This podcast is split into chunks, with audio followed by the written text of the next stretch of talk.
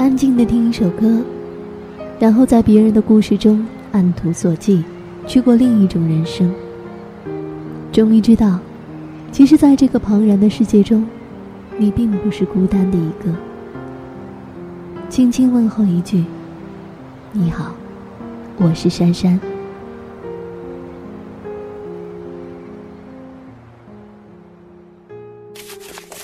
四月十三号，星期三。出发前二十三天，打电话到票务中心订票。票务人员非常讶异我的行程如此的诡异。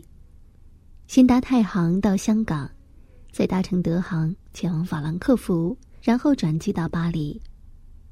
票务人员建议我试试看排法航五月六号的候补，心想也可以，贪小便宜的个性似乎被诱发了，于是就答应了。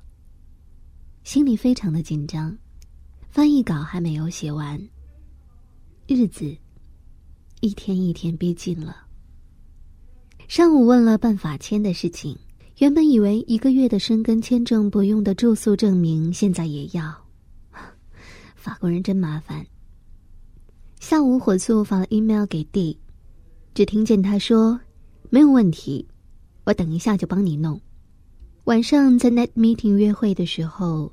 看见弟手上拿着一张漂漂亮亮的证明文件，得意的笑着。法国人的效率，还真不像想象中的差吗。